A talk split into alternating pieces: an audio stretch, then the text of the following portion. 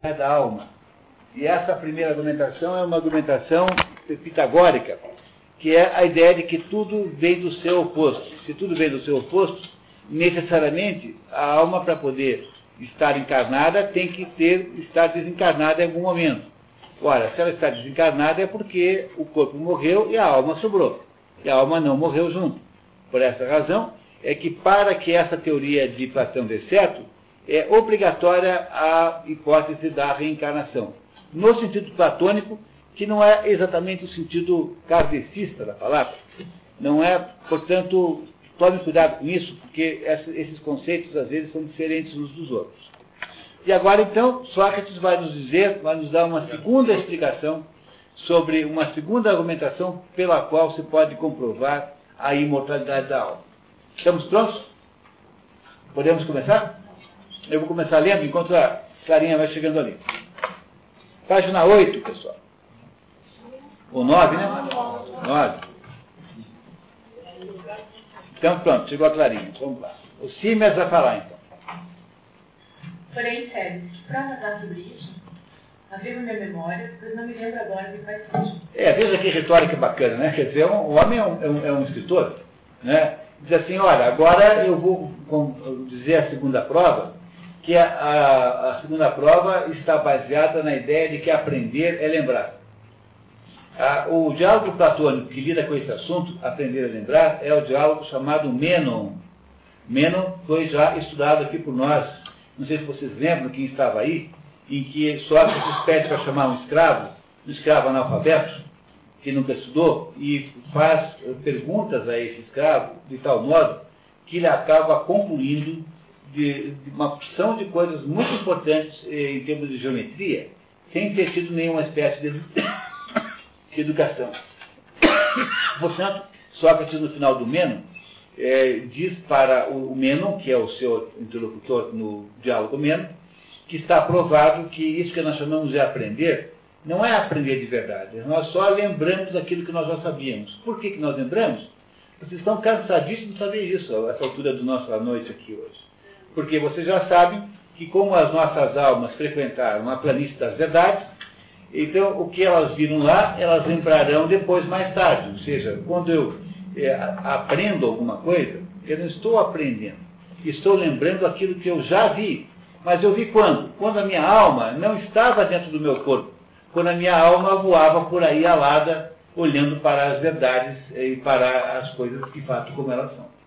Como todas as nossas almas já estiveram, portanto, nesse mundo, que é o mundo das verdades, que é o mundo onde as coisas de fato são, é, portanto, é assim que nós nos lembramos. Nós não aprendemos nada, nós só lembramos que nós já sabíamos. E essa conversa, essa conversa, essa descrição está no diálogo Menon de Platão. Aí, continuamos? Vamos lá então? Bastará uma no muitíssimo. Interrogando-se os homens, se as perguntas forem bem conduzidas, darão de si mesmos respostas acertadas, e de que não seriam capazes se já não possuíssem o conhecimento e a razão reta. Depois disso, se pusermos diante de figuras geométricas ou coisas do mesmo gênero, ficará demonstrada a saciedade de que realmente se passa desse modo. Essa afirmação é demonstrada no diálogo mesmo. É, é, é como se Platão estivesse fazendo aqui dentro uma coisa propositada, né?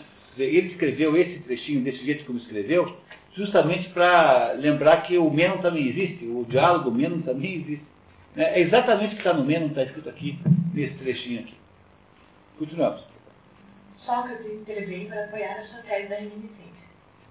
E não poderíamos declararmos também, de acordo a respeito de mais outro ponto, que o conhecimento alcançado em certas condições tem o nome de reminiscência? Refiro-me ao seguinte. Quando alguém vê ou ouve alguma coisa, ou a percebe de outra maneira, e não apenas adquire conhecimento dessa coisa, como lhe ocorre a ideia de outra que não é objeto do mesmo conhecimento, porém de outro, não teremos o direito de dizer que essa pessoa se recordou do que lhe veio ao pensamento? Considere, então, isso tudo não se passa desse modo. Afirmamos que alguma coisa que damos nome de igual. Não imagino a hipótese de um pedaço de pau ser igual a outro, nem com pedra a outra pedra, nem nada semelhante. Refiro-me ao que se acha acima disso, de tudo isso, a igualdade em si diremos que existe ou que não existe? É quando eu digo que duas pedras são iguais. Eu só consigo dizer que duas pedras são iguais, dois automóveis são iguais. É, quando é que eu consigo afirmar que dois automóveis são iguais? Quando eu conheço o conceito de igualdade. Mas o conceito de igualdade, o que, que é? É uma essência. As coisas que são iguais, elas são iguais porque elas participam na essência da igualdade. Mas as coisas que são iguais também são desiguais. Por exemplo, eu pego dois pedaços de pau. Um é mais comprido do que o outro. Ambos são pau, porque ambos têm um negócio chamado paulidade. Mas óbvio, tá? platonismo puro. ambos são pau, porque ambos têm um negócio chamado paulidade. Mas ao mesmo tempo, eles não são exatamente iguais. Porque também há uma coisa que eles participam, que é a desigualdade. Ou seja, dois pedaços de pau são iguais por um lado e são desiguais por outro. Quer dizer que essas duas coisas, os dois pedaços de pau, participam tanto da igualdade quanto da desigualdade. Compreenderam? Por que, que nós todos aqui não temos a mesma cara? Não temos a mesma aparência física? Porque nós participamos da desigualdade. Mas essa participação da desigualdade não nos transforma em pessoas desiguais completamente. Portanto, há alguma coisa chamada humanidade, que é o que nos, nos unifica, que continua sendo igual. Eu só consigo saber o que é igual o que é desigual se eu tiver os conceitos da essência da igualdade e da essência da desigualdade. Por isso que não é possível ninguém saber nada se você não tiver uma ideia das essências. É isso que Platão está aqui nos contando. maravilha. E que também saberemos o que seja? Sem dúvida. E onde fomos buscar esse conhecimento? Não foi naquilo que nos referimos há pouco, a vista de Paulo, de um e de outras coisas iguais, que nos surgiu a ideia de igualdade, que difere delas? Ou não te parece diferir? Considera também o seguinte. Por vezes, a mesma pedra ou o mesmo leime, sem se justificarem, não se configuram ora iguais, ora desiguais? Sem dúvida. Então, o igual se apresentou alguma vez como desigual e a igualdade como desigualdade? Não, aí não. Né? Quer dizer, eu posso dizer o seguinte, que dois pedaços de pau são iguais porque ambos têm paulidade. E eu posso dizer que eles são desiguais porque um é mais comprido que o outro. Mas eu não posso dizer que o igual e o desigual são a mesma coisa, porque aí eu estou me contradizendo. Então isso não pode ser. É, é isso que ele está dizendo. Ou seja, as essências são incompatíveis uma com a outra. A hora que uma aparece, a outra tem que sair pela porta dos fundos. Eu não posso ter alguma coisa que seja ao mesmo tempo igual e desigual sobre o mesmo aspecto. Agora, eu posso ter uma coisa que é igual ou desigual em aspectos diferentes, simultaneamente, mas nunca no mesmo aspecto. Eu não posso dizer que eu sou eu e eu não sou eu. Isso não posso falar. Eu posso dizer que eu sou é, é, economista e posso dizer que eu sou curitibano. Eu estou falando de duas coisas diferentes, mas estou falando de duas coisas diferentes que são compossíveis. Ou seja, eu posso aceitar a existência dessas duas coisas ao mesmo tempo. Conceito de compossibilidade de Leibniz, um dos maiores eh, filósofos da história humana. É? Agora, o que, não, o que não é compossível é eu dizer assim, eu sou é, homem e eu sou mulher. Isso não posso dizer. Simbolicamente apenas. Né? Muito bem. Continuamos, vamos lá. Depois das 11, né? Depois, depois da meia-noite. Vamos lá então. Por conseguinte, não são a mesma coisa que os objetos iguais e a igualdade em si. De jeito nenhum, só. Não obstante, foi desses iguais, diferentes da igualdade, que conceber que adquirisse o conhecimento dessa última. Está muito certo que afirmar, que pode ser semelhante àqueles ou semelhantes, que pode ser semelhante àqueles ou semelhantes, perfeitamente. Isso, aliás, é indiferente, desde que a vista do objeto dentro do outro seja ou não semelhante, seja ou não semelhante ao primeiro, necessariamente o que se dá nesse caso é reminiscência, perfeitamente. O filósofo explica que a reminiscência tanto provém dos semelhantes como dos dessemelhantes. Explica. É preciso, portanto, que tenhamos conhecido a igualdade Antes, antes, tá? Tem um erro. Antes do tempo em que, vendo pela primeira vez objetos iguais, observamos que todos eles se esforçaram por alcançá-lo, porém eram inferiores. Olha só, aqui tem um platonismo na sua, no seu momento mais é, resumido aqui durante a nossa tarde hoje. Para que eu possa saber o que é igualdade, eu tenho que ter visto a igualdade, o conceito de, a essência de igualdade, antes de eu me defrontar com alguma coisa concreta que eu digo que é igual a outra. Portanto, a minha alma tem que obrigatoriamente ter, ter estado fora do meu corpo antes de eu nascer. Ela não pode ter nascido comigo. Agora, com isso, os Símias e os Sebes concordam, que eles estão de acordo em que a alma possa sobreviver à morte. Mas que a alma esteja lá desde antes do início, e com isso eles já concordaram várias vezes.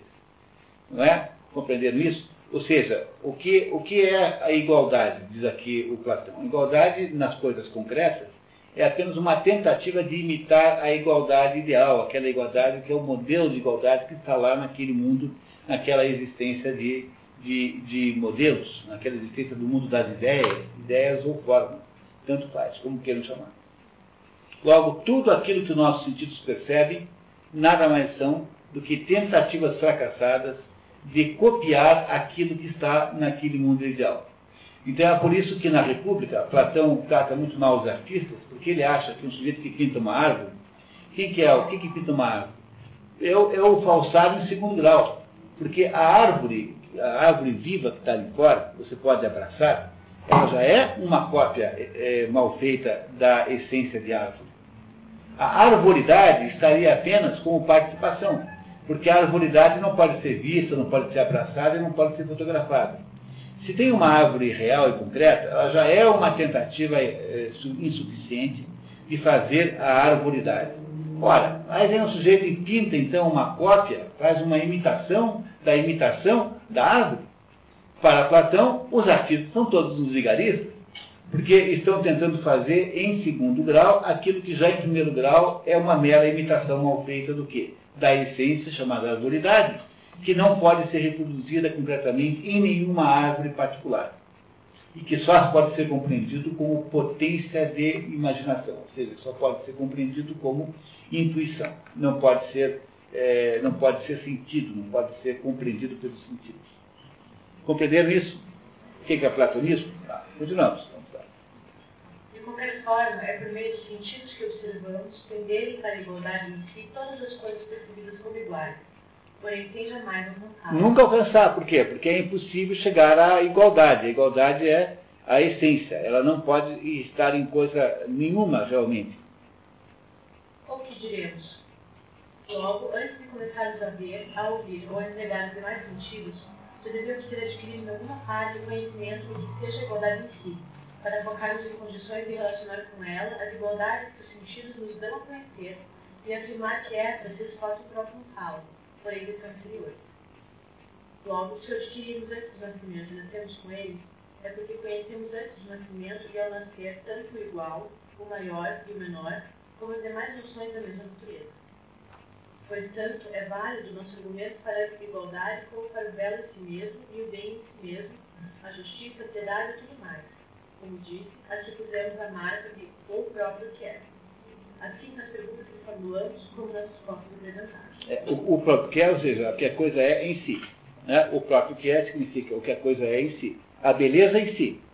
Né? Essa beleza em si é a beleza que, no fundo, eu não consigo enxergar nas coisas belas aqui embaixo. Agora, as coisas belas aqui embaixo podem fazer com que as minhas asas voltem a crescer, porque, afinal de contas, quando você ouve uma, uma, uma peça maravilhosa de, música, por exemplo, é como se você de fato tendesse né, a sair desse mundo e ir para a beleza propriamente dita.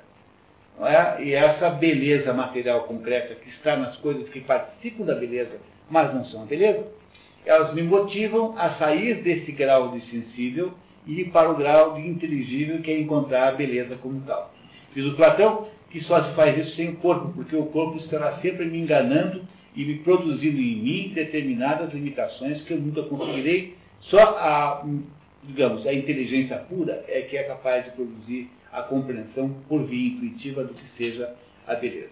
Há um diálogo de Platão chamado Crátilo, em que se discute se as coisas, os nomes das coisas dizem o que elas são. E nesse diálogo, um diálogo muito interessante, no final Sócrates conclui que nós só sabemos que as coisas são por intuição. Dizer, não são as palavras que nos contam que as coisas são. Nós precisamos da intuição intelectual para saber o que as coisas são. Esse é o assunto de Crático, que é um outro diálogo platônico. Continuamos, vamos lá. Se, a esse modo, adquirimos necessariamente antes de nascer o conhecimento de tudo isso. Sim, verdade, segundo Deus. Antes de nascer já tínhamos tal conhecimento e o perdemos ao nascer, e depois, aplicando nossos sentidos a esses objetos, voltamos a adquirir o conhecimento que já possuía, possuíamos no tempo anterior, o que denominamos aprender não será a recuperação de um conhecimento muito nosso? E não estaremos empregando a expressão correta se dermos a esse processo nome de reminiscência? Perfeitamente. Pois já se pois já se nos revelou como possível, ao percebermos alguma coisa, pela vista pelo ouvido, ou por qualquer outro sentido, pensar em outras e que nos havíamos esquecido.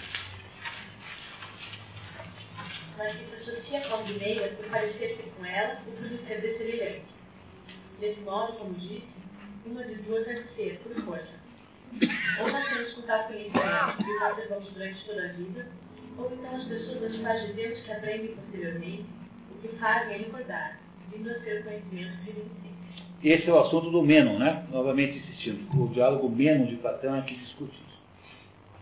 Sócrates conduz o seu interlocutor para necessárias conclusões. Logo, Símeon, as almas existem antes de assumirem a forma humana, separadas dos corpos e possuírem. Com isso eles concordam. O Símeon e Febres concordam com isso. De que a alma veio antes do corpo, existia antes da nossa da vida no corpo. O que eles não concordam é que a alma continue viva depois que o corpo morre continuam implicando com esse assunto, os dois aqui. Reparem só. Mas a dupla não se dá por vencida. Porém, Sócrates, que ela continue a existir depois da nossa morte é o que não me parece suficientemente demonstrado, pois ainda está de pé a opinião do Bupa que serve se referiu há pouco. Quem sabe se no instante preciso em que o homem morre, a alma se dispersa, sendo esse justamente o seu fim? Que impede, de fato, que ela nasça augúria e se constitua de outros elementos e exista antes de alcançar o corpo humano? Mas depois de entrar no corpo, quando tiver que separar-se dele, também acaba de uma vez vem destruir-se?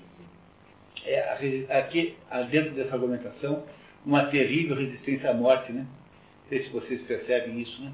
Quer dizer, há uma, uma dificuldade enorme de aceitação da morte nesse negócio aqui. Bom, mas vamos lá. Dizer, por enquanto, a, postura dessa dupla tebana é nihilista. É, acho que a, a, a, alma morre com a morte física. Falaste bem, Tina parece que já foi demonstrado metade do que era mistério, a saber, que nossa alma existe antes de nascermos. Ainda falta provar, por conseguinte, que depois de morrermos ela não existirá menos do que antes do nascimento. Só assim ficará completa a demonstração. Sócrates repara que as almas necessariamente têm de sobreviver depois da morte, porque, para poderem recomeçar a vida e existirem, precisam estar antes vivas em algum lugar. Não será forçoso que continuem a existir depois da morte para renascerem? No entanto, Sócrates consegue que certas coisas é natural esse processo de dispersão. As coisas compostas se dispersariam nos elementos originais. As almas não estão nesse grupo, porque são simples. Sempre se mantêm no mesmo estado e nunca se alteram. Ou seja, a alma não é um composto, a alma é uma coisa simples. Portanto, por causa disso, é que ela não sofre a mesma degeneração que a morte impõe aquilo que é composto. Elas continuariam vivas. Né? Continuamos com relação à multiplicidade das coisas belas, homens, cavalos, vestes, tudo mais da mesma natureza, que ou são iguais ou belas, e recebem a própria designação daquelas qualidades. Consideram-se sempre idênticas, ou, diferentemente das essências, não são jamais idênticas, nem com relação às outras, nem, por assim dizer, consigo mesmo. Todos os cavalos que existem não são idênticos à essência. Eles são todos tentativas de fazer a essência, participam da essência. Não é? Portanto, se eles são, se não são iguais à essência, eles são perecíveis. Mas as essências não. Ah, repare. Isso, justamente, Sócrates, é o que se observa. Nunca se conservam as mesmas. E não é certo também que todas essas coisas se podem ver e tocar ou perceber por intermédio de qualquer outro sentido, ao passo que as essências que se conservam sempre iguais a si mesmas só podem ser aprendidas pelo raciocínio, por serem todas elas invisíveis e estarem fora do alcance da visão? O que diz é a verdade. A consequência do raciocínio anterior é admitir duas espécies de cores, as visíveis e as invisíveis. As coisas visíveis se modificam e as coisas invisíveis permanecem sempre as mesmas. O corpo é visível, mas a alma é invisível. A superioridade da alma fica logo clara. Se você fosse comparar o corpo e a alma com o que é visível e o que é invisível, com qual dos dois parece mais o corpo? Com o visível ou com o invisível? O corpo parece convisível. Por isso que o corpo é perecível. Mas a alma não parece com o visível, ao contrário, a alma parece com o invisível, e é por isso que ela é imperecível, porque ela é, na verdade, eterna, de acordo com Platão. Continuamos. Nós também dissemos, alguns instantes, que quando a alma se serve do corpo para considerar alguma coisa por intermédio da vista ou do ouvido, ou por qualquer outro sentido, pois considerar que seja o que for por meio do sentido de fazê-lo por intermédio do corpo, é arrastada por ele para que nunca se conserve no mesmo estado, passando devagar a perturbar e ficando tomada de vertigem, como se estivesse embriagada, pelo fato de entrar em contato com as coisas? Sim, dissemos isso mesmo. E é isso mesmo que está lá no Fedro, quando explica-se a alma com aqueles dois cavalos que estão em conflito. Na verdade, diz assim lá no Fedro. Quando o cavalo, quando o auriga, que é o condutor, não consegue controlar de modo nenhum, o cavalo mau acaba é, contaminando o cavalo bom e os dois ficam maus. E aí então é que você tem os homens decaídos. Esses homens que estão tão profundamente para baixo que não conseguem nunca mais subir ao céu. Ou seja, a alma pode, nesse esforço, porque ela está misturada com o corpo, ela pode se contaminar com, a, com o corpo. E é por isso que é necessário que haja um, um cuidado com isso, que a alma tem que ser cuidada. Tem que, ser, tem que ter uma manutenção na alma para você não deixar que o corpo, não deixar o corpo a contamine. Está aqui. E o contrário disso. Quando ela examina sozinha alguma coisa, volta-se para o que é puro, sem que serve, e que sempre se comporta do mesmo modo, e por ter afinidade, por ter afinidade, vive com ele enquanto permanecer consigo mesmo e se for permitido, deixando assim, de devagar, e pondo-se em relação com o que é sempre igual e imutável, por estar em contato com ele. A esse estado, justamente, é que damos nome de pensamento. Sócrates conclui que há uma hierarquia entre corpo e alma. Examina agora a questão da seguinte maneira. Enquanto se mantém juntos o corpo e a alma, impõe a natureza a um deles obedecer e servir e ao outro comandar e dominar. Sob esse aspecto, qual deles se assemelha ao divino e qual ao mortal? Não te parece que o divino é naturalmente feito para comandar e dirigir e o mortal para obedecer e servir? Acho que sim. E com qual deles a alma se parece? Evidentemente, Sócrates, a alma se assemelha ao divino e o corpo ao mortal. Considere agora, Sérgio, que tudo que disser, não conclui que é o que for divino, imortal, ininteligível, de uma só forma, indissolúvel, sempre no mesmo estado, semelhante a si próprio, é, é com o que a alma mais se parece. E ao contrário, ao humano, mortal e inteligível, deve ser, né? É. Não, não. O de cima que é inteligível. O de cima que está errado. Esse daí é ininteligível. humano, mortal e ininteligível, multiforme, dissolúvel, jamais igual a si mesmo.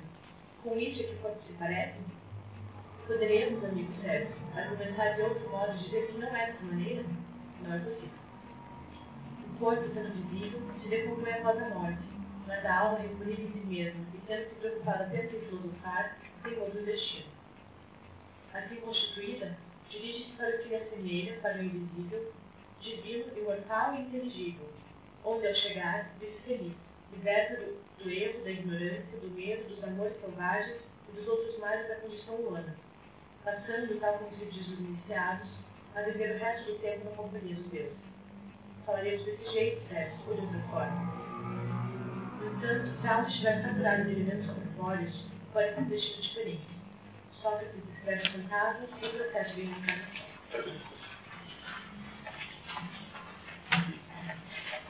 Então, meu caro, será de admitir que tudo isso, elementos corpóreos, é espesso, terreno e visível. A alma, com essa sobrecarga, torna-se pesada e é de novo arrastada para a região visível, e mesmo invisível, o Hades, como se diz. E rola por entre os monumentos e túmulos, na proximidade dos tem sido esses fantasmas tenebrosos, semelhantes aos espectros dessas almas que não se libertam puras do corpo e que se tornaram visíveis por ainda participarem do visível. Essa é a primeira teoria do fantasma da história. A primeira teoria do fantasma da história está aqui em Platão. É, mas não o fantasma no sentido que está aqui, porque para um grego a ideia de fantasma, que é quando a gente morre vai para o vai para lá o nosso fantasma. Não é? é que, que um grego chama de sombra, a palavra mais específica. Mas aqui está dizendo que algumas almas, porque estão demasiadamente conspurcadas, demasiadamente é, é, sujas com a materialidade do corpo, elas, elas ficam rondando sua, o seu corpo que perdeu. Né? Nesse sentido, é que é a primeira vez que alguém fala disso, né? que é a ideia moderna de fantasma é essa aí. Muito possível, Sócrates, que seja assim mesmo. Sim, é muito possível, Sérgio. E também que as fantasmas não sejam dos bons, porém dos maus, que se venham obrigados a vagar por esses lugares, como castigo de conduta durante a vida, que for a pé.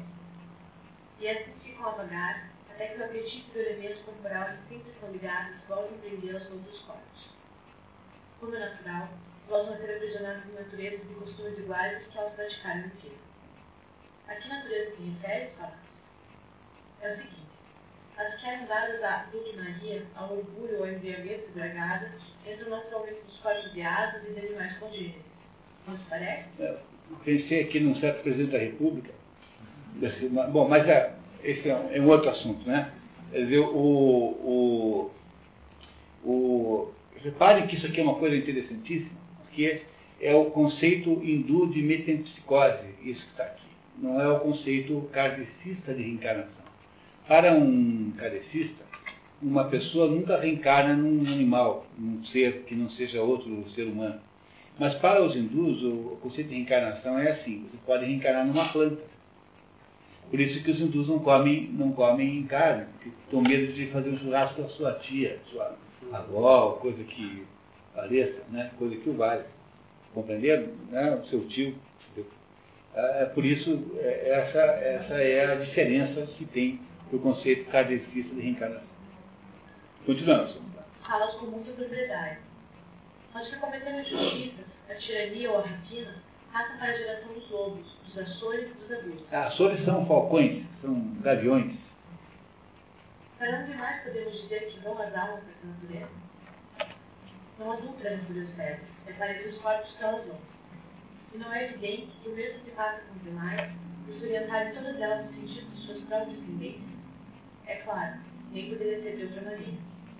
Logo, disse, os mais felizes e que vão para os melhores lugares são os que praticam a virtude cívica e social, denominando temperança e justiça, força apenas do hábito e da disposição própria, sem a participação da filosofia e da inteligência. Por que serão os mais felizes? Por ser natural que passe para uma raça sociável e mansa, de abelhas, vespas ou formigas, ou até para a mesma raça, a humana, a fim de gerarem homens moderados. É, sinal que naquele tempo as bestas e abelhas aparentemente não eram tão uh, agressivas como são hoje. Né? Dúvida. Para a raça dos deuses não é permitido passar os que não praticaram a filosofia, nem partiram inteiramente puros, mas apenas os amigos de sabedoria. Ou seja, só os filósofos vão poder partir para a raça dos deuses. Muito bem. Sócrates explica o método do filósofo para a preservação da alma são perfeitamente cientes os amigos da sabedoria que quando a filosofia passa exigidos da alma, essa se encontra como que ligada e aglutinada ao corpo, por intermédio do qual é forçada a ver a realidade como através das grades do encarne, em lugar de fazer sozinho por si mesmo, porém atolado na mais absoluta ignorância. O que de terrível desses vianos que reconhecem a filosofia é consistirem nos prazeres e ser o próprio prisioneiro que mais coopera para amanhetar. Como disse, os amigos da sabedoria são cientes de que ao tomar conta de sua alma em tal estado, a filosofia lhe fala com, com doçura e procura libertá-la, mostrando-lhe quão cheio de ilusões é o conhecimento adquirido por meio dos olhos, quão enganador dos ouvidos e dos mais sentidos, aconselhando-a a abandoná-los e a não fazer uso deles senão só o necessário, e a recolher-se e concentrar-se em si mesma, e só acreditar em si própria e no que ela em si mesma aprender da realidade em si, e o inverso. A não aceitar como verdadeiro tudo que ela considerar por meio que em cada caso se modifica, pois as coisas desse gênero são sensíveis e visíveis, ao passo que é inteligível e invisível o que ela vê por si mesma. Convencida de que não deve opor-se a semelhante libertação, a alma do verdadeiro filósofo abstém dos prazeres, das paixões e dos temores, tanto quanto possível, certa de que sempre que alguém se alegra em extremo, ou teme, ou deseja, ou sofre, o mal daí resultante não é o que se poderia imaginar, como seria o caso, por exemplo, de adoecer ou vir a arruinar-se por causa das paixões. O maior e pior dos males é o que não se deixa perceber. Qual é, Sócrates? É que toda a alma humana, nos casos de prazer ou de intensos, é forçosamente levada a crer que o objeto causador de semelhante emoção é o que é de mais claro e verdadeiro, quando de fato não é assim. De regra, trata-se de coisas visíveis, não é isso mesmo? Ou seja, a maior de todos os sofrimentos humanos é a ignorância de não saber qual é a causa das coisas. E só se pode saber qual é a causa das coisas quando você descarta as causas físicas, as causas visíveis, as causas concretas, e passa para as causas das verdadeiras. Causas, vai aparecer em seguida. O, a digressão desse, desse, desse ponto aqui, vai ficar mais claro daqui a uns 15 minutos. Vamos. Essa ilusão, segundo Sócrates, acontece porque os prazeres dos sofrimentos são como que dotados de um cravo com o qual transfixam a alma e aprendem o corpo, deixando-a corpórea e levando-a a acreditar que tudo que o corpo diz é verdadeiro. Como se dissesse parecem meio dúvida, Sócrates reclama. É porque esses dois estão ficando chatos, né? Esses Siemens e esse Sérgio, porque eles não concordam com nada nunca. Eles já admitiram que acham que a alma antecede o nascimento, mas eles não conseguem concordar com a, com a permanência da alma depois do nascimento. E agora, ele fará aqui uma reclamação retórica. Olha que bonito esse pedaço aqui. Né? Que Sócrates vai reclamar da, da teimosia dos dois. Mas eles não concordam, como eles se contradizem também. É, eles, não, eles, Eles voltam atrás. é, eles, vão, eles vão assim quebrando a cabeça até o fim. Né? Olha só, a reclamação de Sócrates desses dois aí. Pelo que vejo, considerar inferior ao cisne, pois quando esses percebem que estão perto de morrer, por terem cantado a vida toda, mais vezes e melhor coisa cantarem, e contentes de partirem para junto Deus de que são os servidores. Porém, por seu medo característico da morte, os homens caluniam os cisnes, com afirmarem que eles cantam por chorarem a morte, de tristeza, sem refletirem que nenhuma ave canta quando tem fome ou frio, ou quando presa de angústia nem mesmo o roxinol, a andorinha ou a polpa, cujo canto, segundo dizem, serve para alimentar a dor. Há uma, um balé é, clássico, qual é o, o balé do Cid, a morte do Cid? É, que parte do pressuposto que ele está aqui condenando há 2.350 anos, dizendo que o Cid não canta porque tem que estar com, chateado de morrer. Né? No entanto, essa ideia, né, aí, sei lá quanto, dois mil anos depois, gerou muito mais, né? Mais do que isso, gerou um balé famosíssimo, que ainda pressupõe a pressuposição do balé que o Cisne canta porque sabe que vai morrer. Porém, não creio que nenhum deles cante por estarem tristes, muito menos o cisne. E ele também não está triste, Sócrates, né? Ao contrário, por pertencerem a Apolo, segundo penso, tem o dom da profecia, e por preverem as delícias do ar, cantam e celebram nesse dia muito mais do que antes. Eu, de minha parte, também me considero servidor igual à divindade, como o cisne, e a ela consagrado. E por ser tratado pelo meu Senhor de não menor dom de profecia, não deixarei a vida com menos coragem do que ele.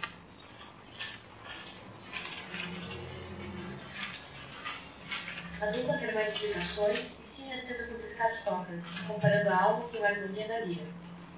O conceito alma-harmonia é uma ideia pitagórica que Platão tem reserva. É, porque nesse negócio, de, nessa ideia de que a alma é o som da harmonia que é produzida pela lira, há nisso uma materialidade insuportável. Quer dizer, Platão sabe, né, percebe mesmo por intuição, que essa tese de que a alma é uma espécie de harmonia, ela contradiz a própria ideia da imortalidade da alma, porque ela sempre será física, uma reverberação no espaço.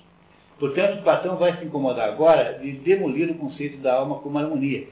Ele faz isso para purgar né, a, história dessa possibilidade que não podia deixar de ser uma tentativa de contestação desses dois pitagóricos, que é o César e o Cid. Se o instrumento se quebrar, a harmonia desaparece. Analogamente, se o corpo morrer, a alma também morrerá, argumenta. Para ele, a alma é uma mistura e harmonia dos elementos do corpo, onde exercita o estudo de forma conveniente e proporcionada.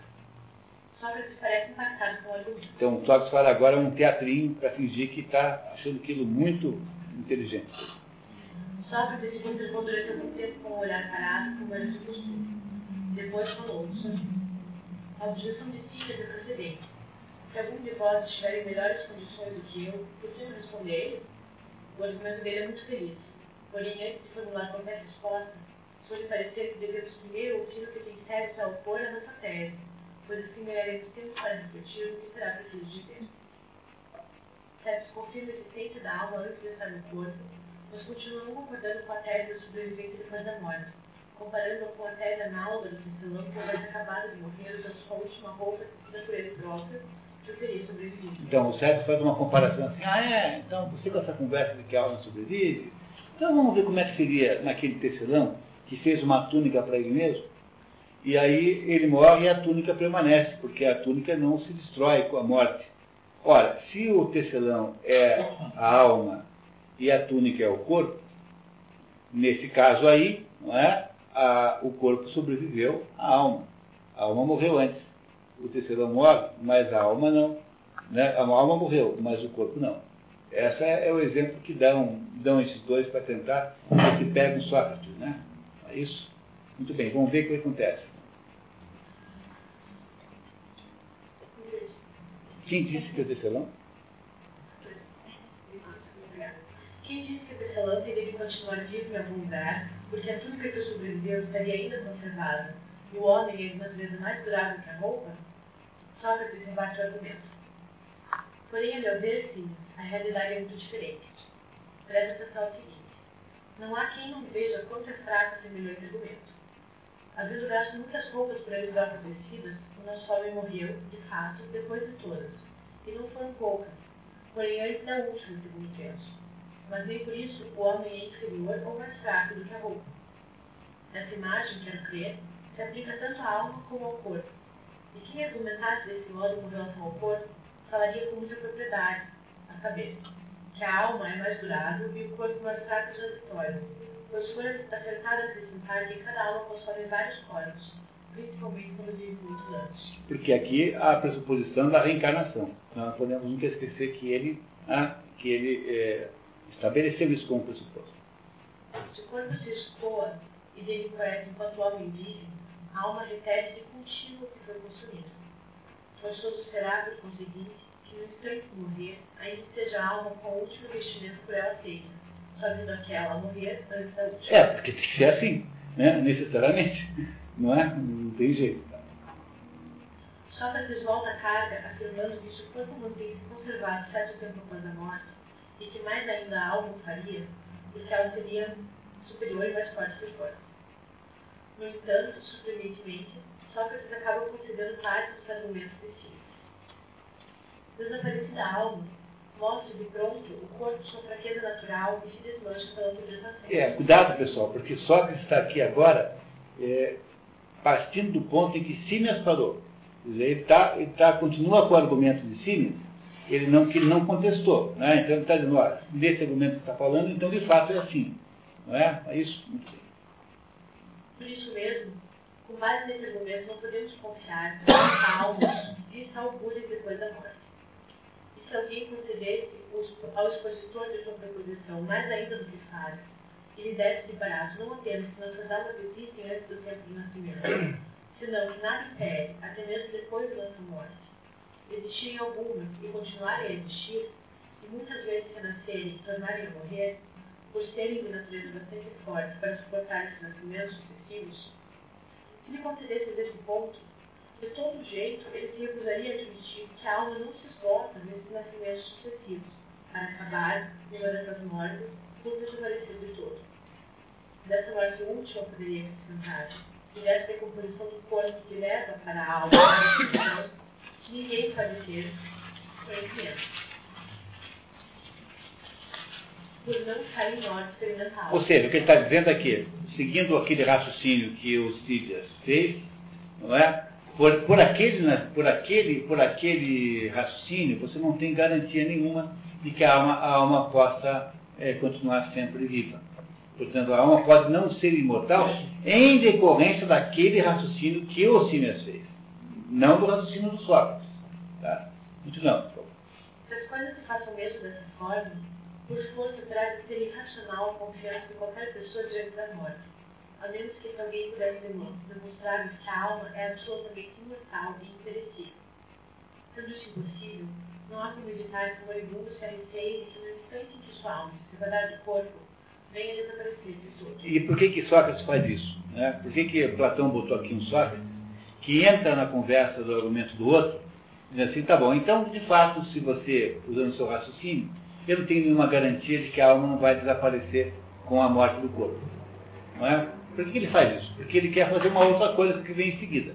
Ele queria apenas ter essa, essa, fazer um escândalo, quer dizer, impactar todo mundo, e de fato vai conseguir fazer isso, para depois dar uma lição maravilhosa sobre o mundo das ideias. Repare que coisa maravilhosa que vem agora. Que está narrando conversa em Sócrates, confessa que todos ficaram muito decepcionados com o recuo de Sócrates e sua posição de imortalidade da alma, porque tinham ficado firmemente convencidos pelos argumentos anteriores. Sócrates responde sobre essa questão também. Pelo Deus céu, compreendo que se passou convosco, pois agora mesmo, ao ouvir-te falar dessa maneira, perguntei em que argumentos poderemos confiar daqui por diante, se o que Sócrates acabou de desenvolver, com ser tão convincente, dizer, como é que, meu Deus, agora, agora não dá para acreditar mais nada que só me fala, porque até agora ele estava provando para nós que a alma era imortal, e agora quando aparece o negócio do tecelão, ele concorda que daquele ponto de vista, talvez a alma não seja imortal, tão imortal assim. Por que, que Sócrates faz isso? Porque ele quer nos pegar, nos dar uma rasteira, que é o que vem agora. Preparem, por favor. Epécrates está ansioso para saber de que modo Sócrates devia prosseguir na argumentação. César recorda que Sócrates saiu tão bem que ele nunca havia se sentido tão arrebatado como naquele instante.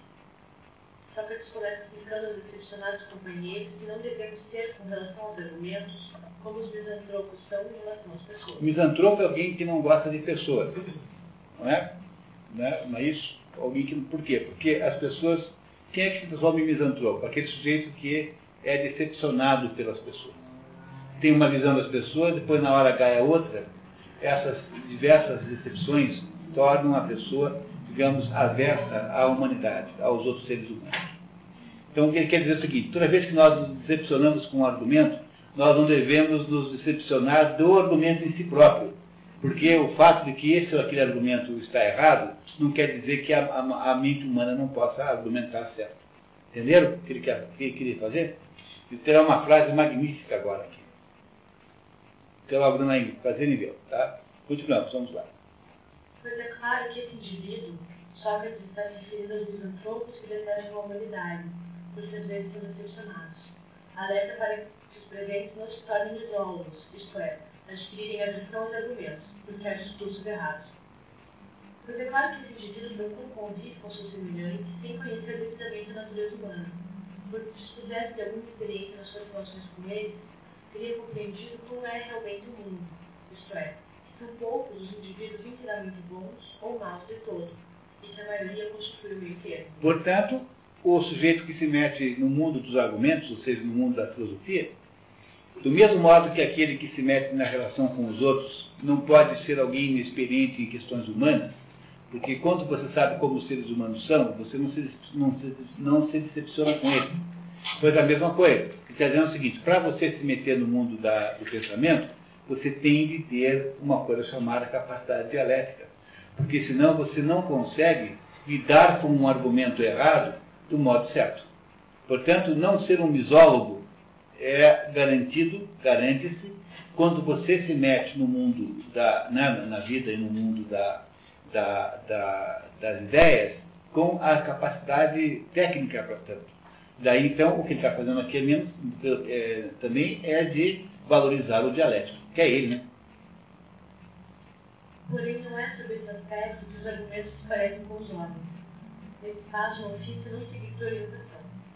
A semelhança consiste no seguinte quando se admite a exatidão do argumento, sem ser versado na arte da dialética. Sem ser, né? Dizer, sem você saber o, o argumentar. Pode acontecer que logo depois ele nos pareça falso, às vezes com fundamento, outras vezes sem nenhum.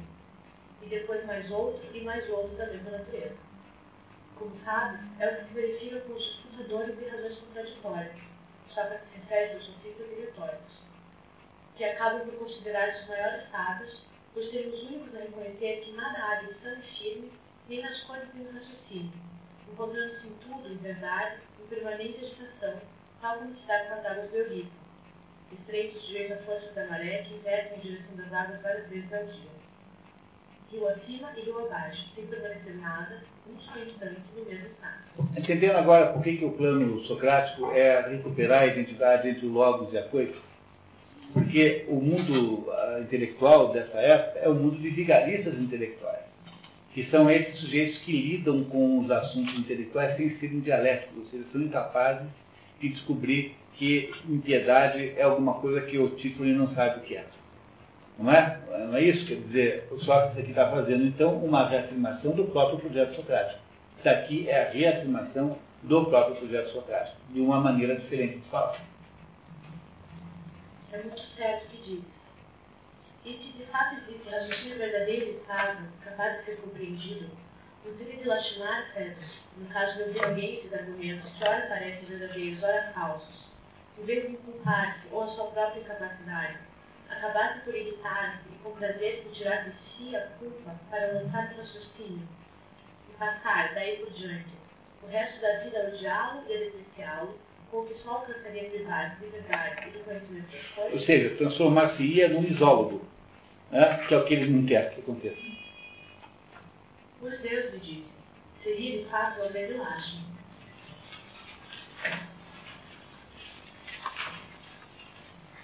Sócrates continuou a dos discípulos, já que não mais poderiam contar com ele a partir do dia, do dia seguinte. Assim, continuou, de início precisamos calculados contra semelhante perigo. Não permitamos o ingresso na alma da ideia de que não há nada tão raciocínio. Dizer que o raciocínio não funciona, que não tem nada que se possa fazer. A ideia de que não se pode ter conhecimento nenhum, essa é uma ideia moderníssima.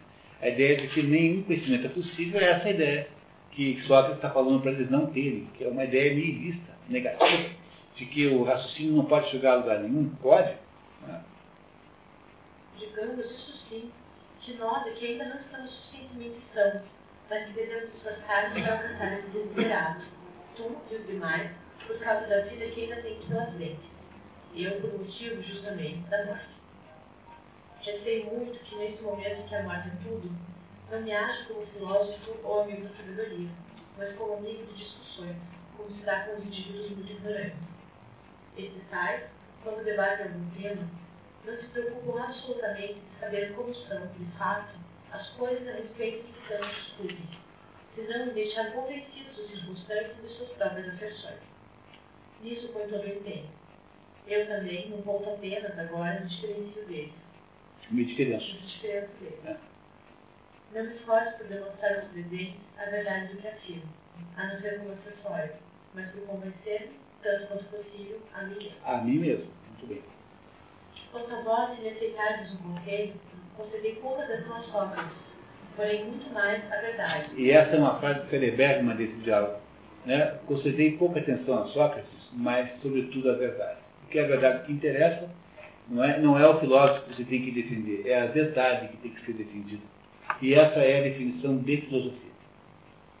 Se vos parecer que a verdade do digo, concordar comigo. Caso contrário, desistir quando puder, acautelando-vos para que o meu entusiasmo não venha enganar e a mim próprio, e me retire como as abelhas, deixando todos vós o avilhão. Para retomar a conversa, Sócrates fez umas descrições finas e sérias. Porém, prossigamos, continuou. Inicialmente, lembrai do que disseste, nos parecer que não me recordo muito bem de tudo. Ou muito me engano, filhas, ou tenho dúvidas e receios de que a alma, apesar de mais bela e mais fina do que o corpo, pereça antes dele, por ser uma espécie de harmonia. Certo será admitido que a alma é mais durável do que o corpo, mas que ninguém pode saber se depois de gastar sucessivamente muitos corpos, não acabará também por desaparecer, quando abandonar o último corpo, vindo a ser isso, precisamente, a morte da não fará nunca o corpo de morrer. Não é isso mesmo que me?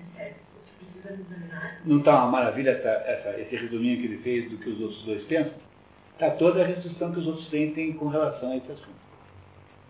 A dupla concorda. Para responder a Sebes, Sócrates nos faz ver que se a harmonia é algo composto, não pode ser anterior aos elementos em que formado. Primeiro tem que, se ela é composta, primeiro tem que saber o que é que é composto para saber o que é. Se ela é resultado de um composto, o composto é. Logo, isso estaria em contradição com a primeira concordância, né?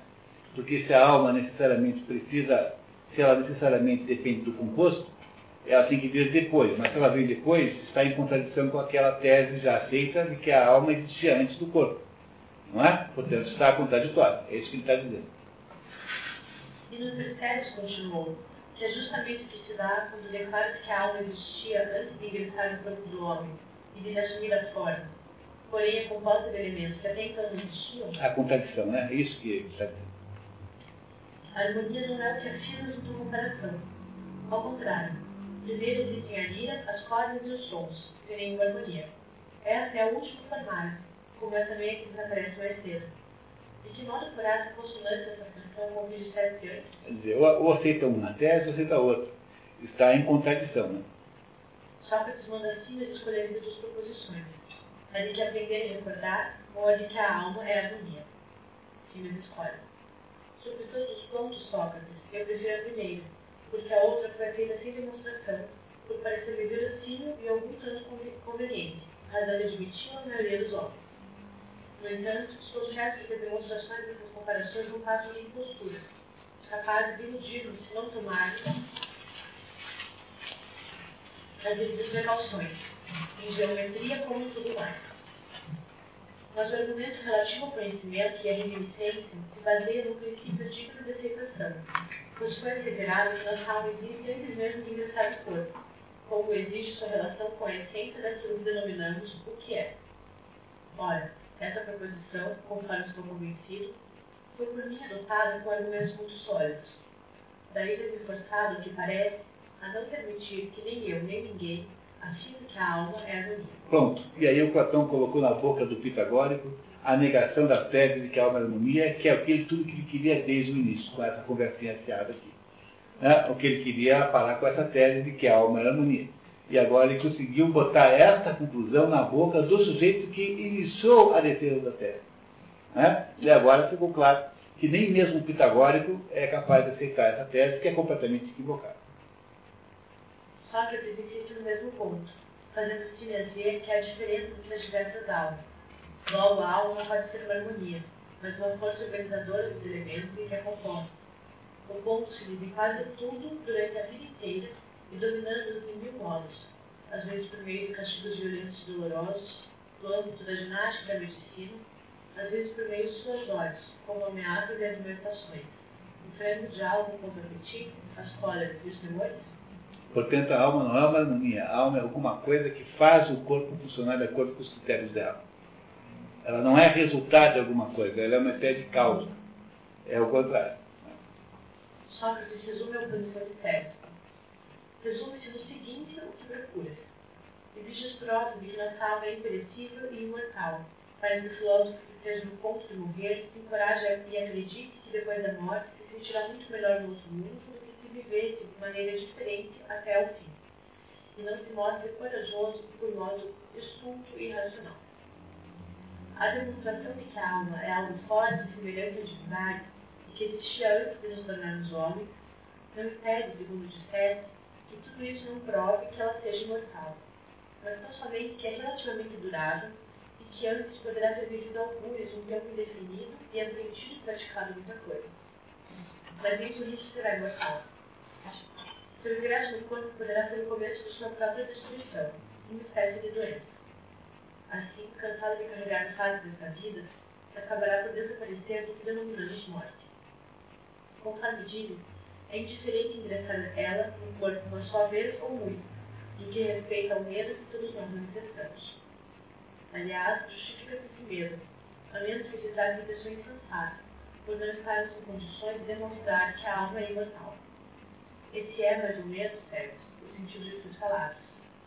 E caso cansado, insisto nos mesmos argumentos, para que não nos escape nenhuma particularidade e possa, caso queira, acrescentar ou tirar alguma coisa.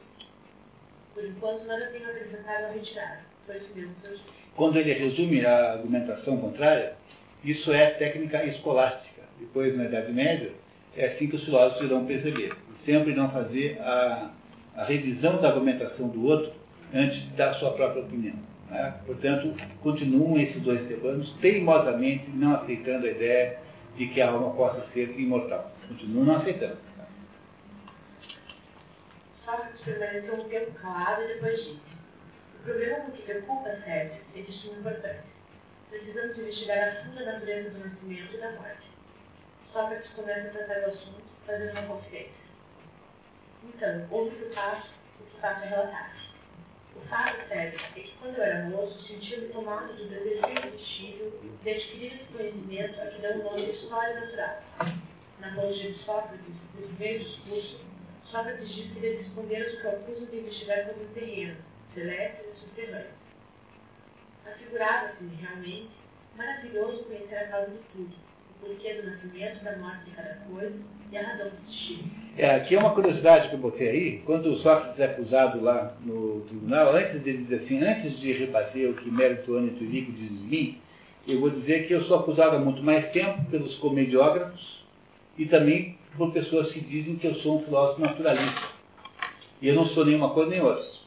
Não é nem, nenhuma coisa nem outra. Portanto, é injusto. No entanto, aqui está Sócrates, aqui no outro diálogo, confessando que durante um certo tempo da sua existência, ele andou estudando as coisas na natureza. E por que que ele desistiu disso? Vocês me permitirão agora contar para vocês resumidamente, para a gente não atrasar demais aqui o final do nosso, do nosso, do nossa leitura. Então eu vou contar para vocês isso agora. Ah, então, diz assim, Sócrates, eu no começo da minha vida, eu me interessava por isso. Eu sabia o que, causava as coisas. Por que, uma coisa era de um jeito e não era da outra. Por que, que os animais tinham é. O que acontecia quando o calor que agia sobre o frio, que fazia isso acontecer, aquilo. E aos pouquinhos depois eu fui começando a perceber o quanto era completamente sem cabimento a, a, minha, a minha procura disso. Porque, porque eu cheguei a conclusões tão loucas, não é como, por exemplo, a ideia de que a razão pela qual eu estou sentado aqui é porque os músculos e ossos do meu corpo estão me eh, colocando nessa posição. Os músculos e ossos do meu corpo sendo eles mesmos flexíveis, então eles se colocaram na posição que estão e, portanto, é por isso que eu estou sentado aqui. E cheguei então à conclusão de quanto é ridículo nós imaginarmos que músculos e ossos possam ser causa de alguma coisa. E que as verdadeiras causas não podem nunca ser dessa natureza. E que há de se procurar as causas verdadeiras em outro lugar que não apenas na matéria. Olha, o que eu estou contando para vocês é uma coisa importantíssima dentro da filosofia de Platão, que é justamente Sócrates nos contando como foi que Platão chegou à sua segunda navegação. E essa expressão é muito, muito, muito importante, que eu esclareça a vocês o que é. Ela, em primeiro lugar, não é da minha, não é da minha autoria, não é da autoria do tradutor, está aí no texto mesmo, em grego, no original. Por quê? Porque o que Platão diz é que antes dos socráticos, antes, porque é Sócrates falando, né? Então, antes de mim, Sócrates, havia a primeira navegação. Que é a primeira navegação? Em termos de linguajar náutico, no tempo da Grécia, é a navegação feita a velas. Aquela mais óbvia, mais fácil, mais econômica. Quando, no entanto, as velas não são possíveis por causa da falta de vento, você faz a segunda navegação, que é a navegação a remo. Os barcos gregos tinham remos também. E aí, então, a comparação aqui é assim. A primeira navegação é quando eu olho para a realidade e olho as coisas que existem no mundo sensível. Relógio, esse copo, meu braço, esse papel, esse livro, ou seja, tudo aquilo que participa de alguma essência. Não é? A primeira navegação, portanto, aquela que os meus meus antecessores faziam, os ditos pré-socráticos, era o reconhecimento da existência das coisas sensíveis. Mas, no entanto, quando eu fui estudar as coisas sensíveis como eles, eu me dou conta de que as coisas sensíveis não explicam nada. E é por isso que eu necessariamente tive de mudar o foco do meu estudo e levar em consideração que o que existe de verdade não são as coisas sensíveis, mas as suas essências. Quer dizer, eu procurei, parei de explicar o cachorro pela sua própria existência física para poder começar a explicar o cachorro pela cachorridade. Na hora em que a cachorridade entra dentro do animal, essa é a causa da existência desse animal. Portanto, nesse momento, pessoal, olha que coisa extraordinária. No momento que Sócrates está morrendo, ele está contando para os seus, seus amigos e seus discípulos como é que ele chegou à filosofia, é, tudo isso é Platão, né? Isso não preciso nem contar mais para vocês, né? Platão dizendo como é que ele virou Platão. Eu virei Platão assim, não é? Colocando isso na boca de Sócrates. Então, se vocês lerem comigo, pularmos agora aqui essa página, né? pularmos a seguinte, a 19. E vamos para a página 20, por favor.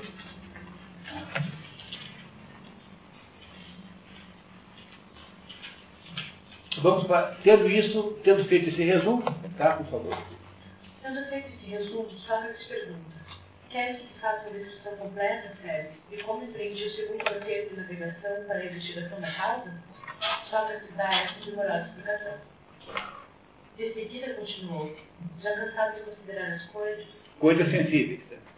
Houve que era preciso precatar-me para não acontecer comigo o que se dá com as pessoas que observam e contemplam o sol quando há eclipse por vezes perdem a vista, olham apenas para a imagem dele na água ou em algum meio semelhante. Detendo essa possibilidade e receei ficar com algo inteiramente cego, de fixar seus olhos nas coisas e procurar alcançá-las por meio de uns sentidos. Serei também aconselhado a acolher meu pensamento, para nele contemplar a verdadeira natureza das coisas. É muito provável que minha comparação condize um pouco, pois estou longe de admitir que quem considera as coisas por meio do pensamento só contempla suas imagens, que não se dá com quem as vê na realidade. De qualquer modo, meu caminho foi esse. Em cada caso particular, parto sempre do princípio que se me figura mais forte, considerando verdadeiro o que com ele concorda, ou se trata de causas ou do que for, e como falso o que não afina com ele. Ou seja, para que você possa saber qual é a causa de alguma coisa, explicar alguma existência, só quando você procura na segunda navegação a essência de que aquela coisa participa.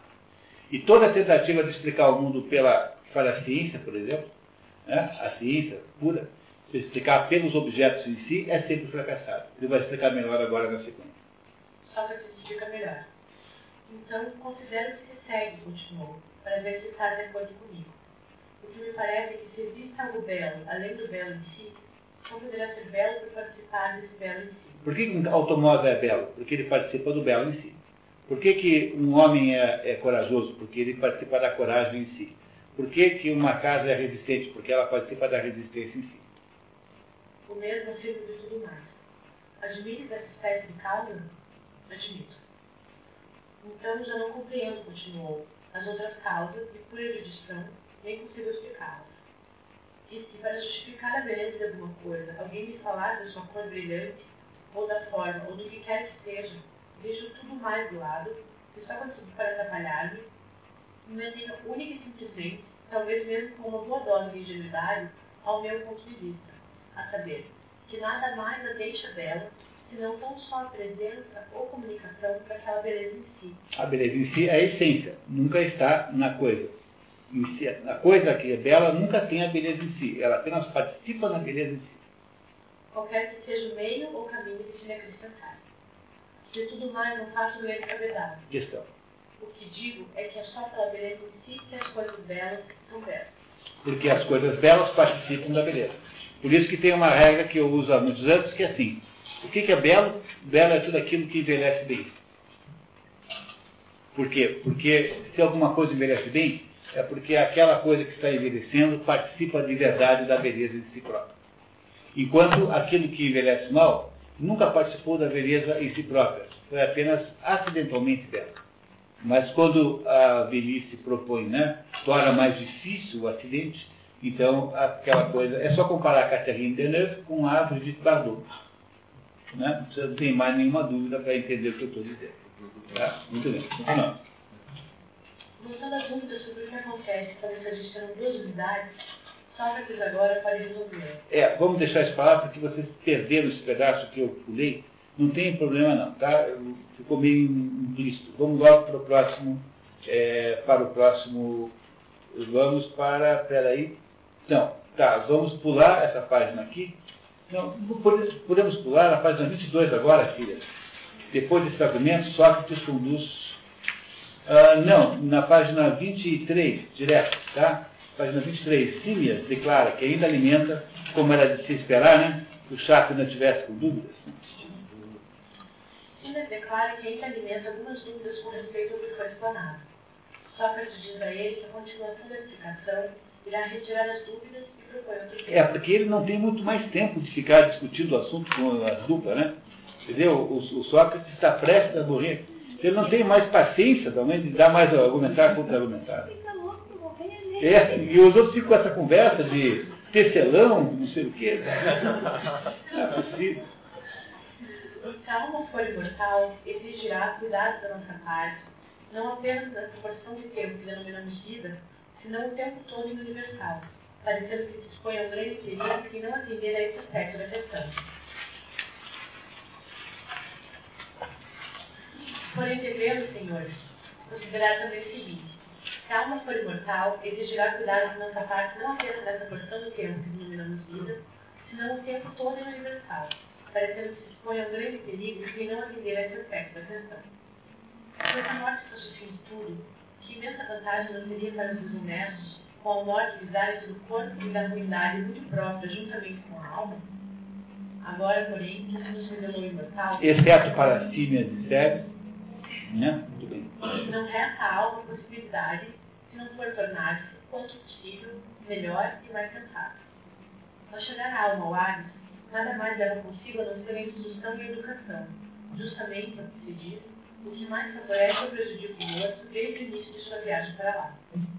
O que conta é o seguinte, ao morrer alguém, o demônio que em vida lhe tocou por sorte se encarrega de levá-lo a um lugar que se reúnem os mortos para serem julgados e de onde são conduzidos para o Hades com guias incumbidos de indicar o caminho. Depois de terem o destino merecido, de lá permanecerem um tempo indispensável, outro guia os traz de volta, após numerosos e longos períodos de tempo. Esse caminho não é o que diz Tércio, Bianchi, ao afirmar que o caminho do Hades é simples. A meu ver, nem é simples, nem rico. Se fosse o caso, seria dispensável o guia, pois ninguém perde ao declarar uma só. O que parece é que ele é cheio de voltas e bifurcações. Esse Télio foi uma, é uma obra de Ésquilo que não sobreviveu, não veio para a modernidade. Então nós vamos fazer mais um pulinho, mas para esse novo pulinho, eu tenho um resumo que eu trouxe para vocês, que é um resumo chamado Esquema Platônico número 2. Olhem, por favor, aí nos materiais que vocês receberam. E aí você tem aí o, de acordo, que é o resumo do que está aqui, né? Isso que está no esquema platônico, que são os destinos possíveis das almas após a morte. O que virá em seguida nos próximos 50, 60 linhas, deve estar aqui resumido para você. Então, diz o, o Sócrates que o primeiro tipo de alma que vai para o Hades são as almas incuráveis. Quem são elas? São aquelas que cometeram faltas inaceitáveis, como roubos de tempos, repetidos e graves, homicídios iníquos e contra a lei. Essas aí são lançadas para sempre no Tártaro. O Tártaro é a parte mais funda do inferno, onde estão os pecados, os grandes castigos e o lugar mais desagradável. Né? Muito bem. O segundo tipo de alma é composta pelas são as almas curáveis. Que são, o que, são as almas curáveis? São aquelas que cometeram crimes graves, violência contra pai e mãe e homicídios, num momento de cólera e se arrependeram, ou seja, aquelas que foram motivadas por uma emoção forte. Essas aí são lançadas no Tártaro e depois de um ano atiradas no rio Cocito, os homicidas. E no rio Pires Flegetonte, Pires Flegetonte é o rio fervente, um rio que está fervendo, o que significa Pire, Pire vem de fogo, né? Piromaníaco, né? Não é? É isso? Contra violência contra o pai e a mãe, de onde pode passar para o lago Aquelúzia, se perdoadas por suas, por suas vítimas. Se as vítimas perdoarem a esses que são curáveis, então depois de um ano pode passar para esse lago Aquelúzia, que é o equivalente mais ou menos ao que nós chamaríamos no cristianismo de purgatório.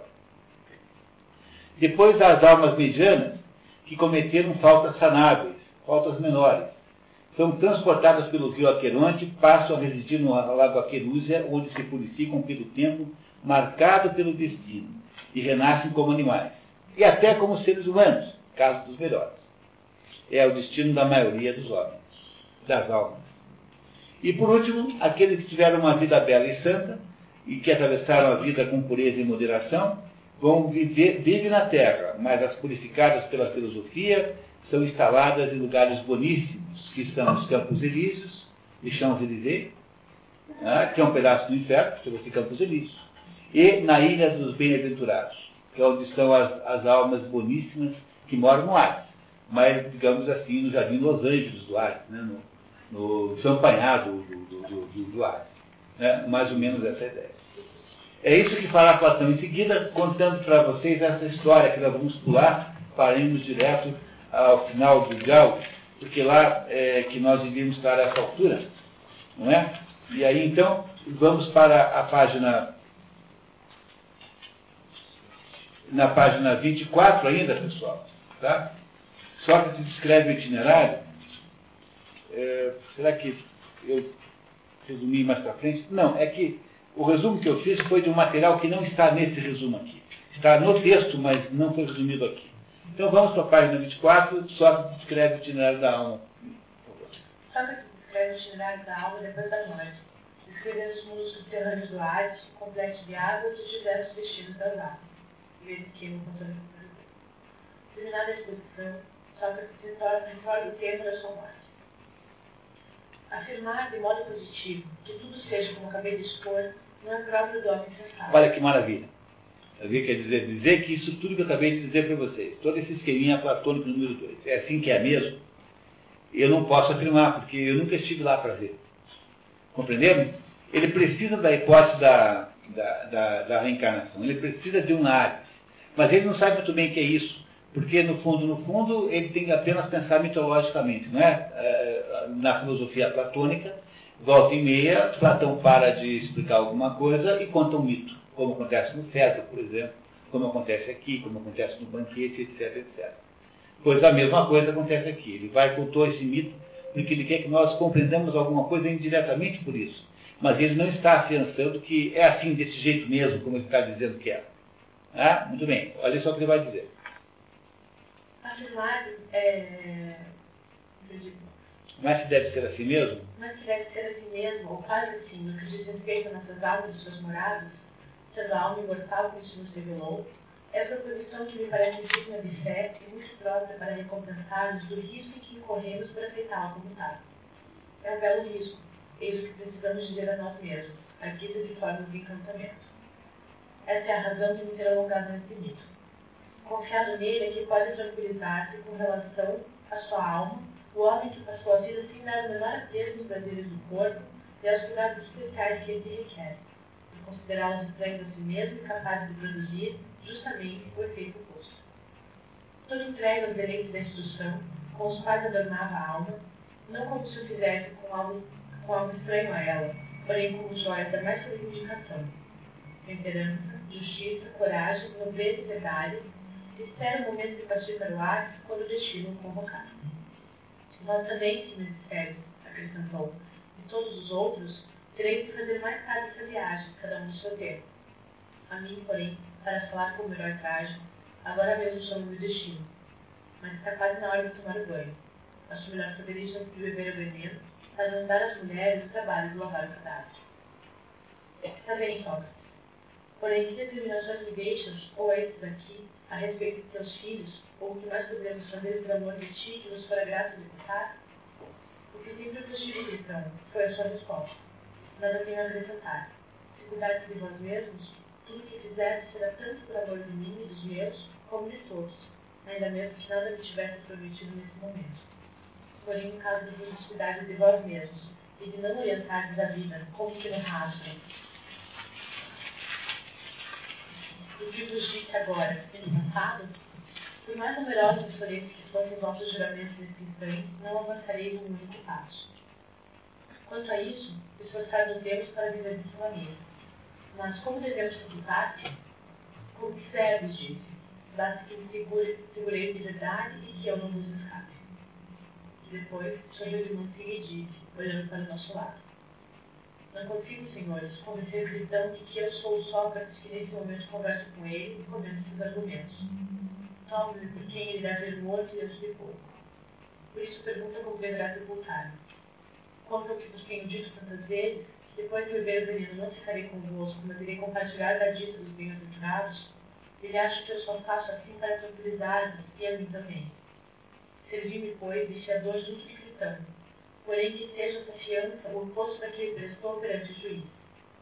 Empenhou, então, a palavra em como eu ficaria. Por vossa vez, afirmai que não ficarei depois de morto, porém sairei daqui e partirei, para que ele se mostre mais paciente E não se aflija tanto por minha causa, quando vir queimarem ou enterrarem meu corpo, no pressuposto que eu esteja sofrendo enormemente. Nem indica dos meus funerais que expõe Sócrates, ou carrega, ou sepulta. Fica sabendo, meu admirável cristão, que a imprecisão da linguagem, além de ser um defeito em si mesmo, produz mal às almas. Importa criar coragem de dizer que é meu corpo que vai enterrar. Depois sepulta ou conta provérbio e conte parecer mais de acordo com as leis. Tendo acabado de falar, levantou-se e foi para o outro compartimento, a fim de banhar-se. O acompanhou. A nós mandou que esperássemos. Ali ficamos, então, a conversar e comentar tudo o que ele dissera e a discorrer sobre nosso grande infortúnio. Sentíamos, em verdade, como quem houvesse perdido o pai e tivesse de ficar órfão para o resto da vida. Depois de tomar banho, trouxeram os filhos. Dois ainda eram pequenos, o outro mais crescido. Chegaram também as mulheres de casa, com as quais ele conversou na frente de Cristão, e depois de lhes haver feito certas recomendações, pediu que tirassem dali as mulheres e os meninos e veio para o nosso lado. O sol já estava quase a desaparecer, pois Sócrates havia ficado lá dentro bastante tempo. Fim do banho, sentou-se, porém não conversou muito. Chegou-se o comissário dos homens, que lhe disse: Sócrates, de ti não terei de queixar dos outros, que se zangam comigo e rompem em palavras e pragas quando os convido a tomar veneno por determinação superior. No teu caso, pelo contrário, durante todo esse tempo e em várias outras oportunidades, pude reconhecer em ti o homem mais nobre, mais delicado e melhor de quantos para ti tem mim. Hoje, especialmente, tenho certeza de que não te zangarás comigo, pois sabes muito bem que é dos outros a culpa. E agora, já que ficaste ciente de que vinha anunciar adeus. Suporte o inevitável da melhor maneira possível. possível. E desatando a chorar, deu as costas e retirou-se. Sócrates olhou para ele e disse, adeus também para ti. Faremos isso mesmo. Depois voltamos para o nosso lado. Que homem delicado. Durante todo esse tempo, tinha feito ver e várias vezes conversou comigo. Excelente criatura. Agora mesmo, quanta generosidade revela com esse choro por minha causa. Porém, vamos, cristão, obedeçamos-lhe. Traga logo o veneno se estiver pronto. Se não, cuide de prepará-lo ou encarregado disso. O que eu acho, Sócrates, é que o sol ainda está por cima montanhas, não baixou de todo. Sei também que muitos tomaram veneno bem depois da intimação e de comerem e beberem a par. Sim, alguns até mesmo depois de relações amorosas com quem eles apetecessem. Não te apresse, temos tempo. É natural, então, que esses tais procedessem conforme disserem, por imaginarem que disso lhes adviria alguma vantagem. Mas é também natural não procederem dessa maneira, pois não vejo que possa vir a lucrar e beber o veneno um pouco se não for tornar-me ridículo aos meus próprios olhos, por agarrar-me dessa maneira à vida e tentar economizar porque já não existe. Vamos, obedece-me e já sabes o que eu digo. Ouvindo, Cristão foi sinal ao menino que se encontrava mais perto. Esse saiu e voltou pouco depois com o primeiro encarregado de lhe dar veneno, que já o trazia espremido na taça. Ao ver o homem, Sócrates perguntou E agora, meu caro, já que tens nessas coisas, o que precisarei fazer? Nada mais, respondeu, do que andar depois de beber, até sentir os pesos nos ternos, e em seguida deitar-te. Assim Penina fará. Depois dessas palavras, vendeu a Sócrates da taça, que a tomou das mãos dele com toda tranquilidade, sem o menor temor, nem alteração da cor ou das feições. Mirando por baixo homem, o homem, com aquele seu olhar de todo, perguntou-lhe: Que me dizes? E se eu fizesse uma ligação com um pouquinho disso aqui, é permitido ou não? Só preparando Sócrates a quantidade que nos parece suficiente. Compreendo, mas pelo menos é permitido, e até um dever, pedir aos deuses que façam feliz a passagem desse mundo para o outro. É o que peço. Prover que na cena. Depois de assim falar, levou a taça aos lábios e, com toda naturalidade, sem vacilar em nada, bebeu até a última gota. Até esse momento, quase todos tínhamos conseguido reter as lágrimas. Porém, quando vimos beber e que havia bebido tudo, ninguém mais abraçou. Eu também não me contive, chorei a lágrima livre. Cobrindo a cabeça, lastimei o meu infortúnio. Sim, não era sobre o pirata que eu chorava, mas a minha própria sorte, por ver que espécie de amigo me viria privado. Então levantou-se de mim por não poder as lágrimas. Apolodoro, que desde o começo não havia parado de chorar, você a honrar, comovendo seu pranto lamentações até o íntimo de todos os presentes, os presentes, com exceção do próprio. Que é isso, gente incompreensível? Mandei ferir as mulheres para evitar esses exageros. Soube que só deve morrer com palavras de bom amor. Calmai-vos, sede homens. Ouvindo falar dessa maneira, sentimos-nos envergonhados paramos de chorar. E ele se de andar, ao sentir as pernas pesadas, deitou-se de costas, como recomendar o homem veneno. Ele, sem intervalos, apalpava os pés e as pernas. Depois, apertando com mais força os pés, perguntou se sentia alguma coisa. Respondeu que não. De seguida, sem deixar de comprimir a perna, do arqueiro para cima, mostrou-nos que começava a ficar frio e a enrijecer. Apalpando mais uma vez, declarou-se que no momento em que aquilo chegasse ao coração, ele partiria. Já se lhe tinha iniciado quase todo baixo ventre, quando, descobrindo o rosto, pois o havia tapado antes, disse, e foram suas últimas palavras. Cristão, vê se queres dizer mais alguma coisa. A essa pergunta, já não respondeu. Decorrido mais algum tempo, deu uma observação. O homem o descobriu, tinha um olhar parado. Percebendo isso, Cristão fechou os olhos e a boca. Tal foi o fim do nosso amigo, Impecas. Do homem, podemos afirmá-lo, que entre todos os que nos foi dado a conhecer, é o melhor e também o mais sábio e mais justo.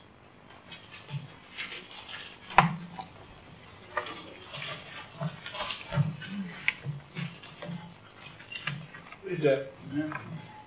Foi Sócrates, então, é, que morre nesse dia descrito no Férmio. A razão pela qual é, esse evento é tão importante, nós, ah, o, o, esse conjunto de julgamento e morte de Sócrates é um dos mais extraordinários eventos da história da humanidade. Ele é, em primeiro lugar, um evento real, isso aqui aconteceu, é muito provável que uma boa parte do que foi descrito aqui tenha sido assim mesmo que aconteceu, nessa parte final, porque Sócrates é, estava numa posição absolutamente impossível. É, há, há, tantas e tantas coisas aqui dentro, deve para a gente ficar o resto da noite conversando sobre esse, essa história aqui. Né? Mas vocês compreenderão que, que não, não é possível. Então, tentando alguma coisa, encontrar aqui alguma coisa guisa de fechamento, para que a gente possa sair daqui com a maior dimensão possível do que aconteceu aí. Sócrates é um sujeito que é acusado de eh, ter um, estar contrário aos deuses da cidade. É acusado de ter, de, de, de ter uma opinião diferente da opinião da cidade. O problema de Sócrates é que essa situação que ele vive é uma situação completamente insanável, não há nenhuma maneira de impedi-la. Porque o, o, ser humano, entre as suas diversas características tensionais, e não há nada que caracterize melhor o ser humano do que um estado tensional permanente, o ser humano vive uma tensão extraordinária, que é o fato de que nós somos indivíduos, portanto somos múltiplos. Lembra do um e do múltiplo, que já apareceu aí? E ao mesmo tempo nós somos uns. Somos alguma coisa resumida, pertencemos a uma mesma coisa. É? Nós somos indivíduos separados, com CPFs distintos, moramos em cidades diferentes, quase todos e, no entanto, somos todos seres humanos, temos uma humanidade que nos, que nos, é, que nos, que nos é, unifica. O problema dessa ambiguidade, essa situação ambígua, é que, é que ela não é uma ambiguidade simétrica. Né? O que eu quero dizer com isso é o seguinte. Se tivesse agora aqui um Marciano resolvesse sequestrar alguém aqui, raptar, abduzir alguém, para entender como é um ser humano fisicamente, Qualquer pessoa que ele pegasse tem toda a potência de mostrar como é o ser humano. O ser humano que existe hoje, o ser humano que existirá daqui a 5 milhões de anos e que existiu há 3 milhões, se é que havia seres humanos nessa altura. O ser humano, qualquer um que seja, qualquer indivíduo, tem uma autonomia existencial tamanha e é tão representativo que ele poderia servir de modelo para toda a espécie. Quando eu digo que não há uma simetria, eu quero dizer que há um problema insolúvel, que é o fato de que Curitiba, no ano de 2010, se esse, se esse marciano quisesse estudar uma cidade para entender as cidades humanas, para entender a sociedade humana, ele não poderia pegar Curitiba em 2010, porque Curitiba em 2010 não representa nenhuma outra cidade do mundo, tão pouco e nessa época, quanto na época vindoura, quanto na época passada. Se um ser humano tem uma existência suficientemente autônoma e representativa para representar todos os seres humanos, as sociedades humanas são completamente particulares. No entanto, o problema que Sócrates tinha que resolver e que era insolúvel desde o início é o fato de que ele não consegue deixar de ter essas duas conotações ao mesmo tempo. Ele continua sendo alguém que é o Sócrates e que tem uma consciência pessoal, e essa consciência pessoal diz para ele que ele deve fazer conforme a consciência manda, e fazer conforme a consciência manda é manter a sua opinião e manter o seu desejo, manter o seu plano, e ao mesmo tempo ele tem uh, vive numa sociedade que tem a sua opinião também, que, que está em conflito com a dele. Sociedade essa que, de alguma maneira, é muito mais particular do que a própria pessoa de Sócrates. Ou seja, Sócrates não consegue resolver a tensão insolúvel entre o fato de que nós somos ao mesmo tempo indivíduos e ao mesmo tempo coletivos. Porque nós nunca sabemos quanto da nossa vida deve-se a cada uma dessas duas fontes, por exemplo. A língua que nós falamos é uma língua que nos foi entregue pela coletividade, nós não inventamos a língua. Isso já seria em si próprio um exemplo extraordinário da importância da, do, do coletivo sobre o individual.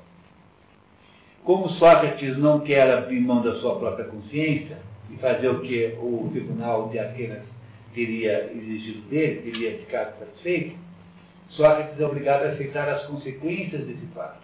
E ao aceitar as consequências do fato de que ele não abre mão da sua, da sua, da sua é, própria opinião, e ao mesmo tempo ele respeita a opinião do conjunto, Sócrates torna-se, portanto, a vítima sacrificial por excelência. Porque se havia de fato naquele contexto da, da tirania dos 30, a necessidade de punir alguém de fato para que reduzisse aquela tensão que estaria produzindo a rebelião potencial da sociedade. Quem é que você pega para a vítima sacrificial? Você pega sempre aquele que for mais uh, frágil, aquele mais fraco. Uh, você pega quem? Pega o cordeiro, né? o carneiro. No, a ideia do sacrifício de animais é sempre de um animal, de um animalzinho que não consegue se defender. Você não pode pegar o ânito, porque o ânito tem amigos poderosíssimos e ele vai retalhar, ele vai produzir uma rebelião, você não pode pegar o Alcibiades, porque o Alcibiades é de briga. Quem que você pega? Você pega aquele velhinho. É? Como é que vocês podem imaginar que foi condenado à morte um velhinho desse, um velhinho que era herói de guerra, embora não tenha contado para vocês né, hoje, que passou a vida inteira lidando com assuntos públicos, não é? que não tinha nada, que era um sujeito que tinha uma respeitabilidade enorme, que havia salvado a vida de várias pessoas. Como é que se explica uma coisa dessa? alguém tinha que pagar por aquela tensão da tirania dos filhos. E esse alguém é Sócrates.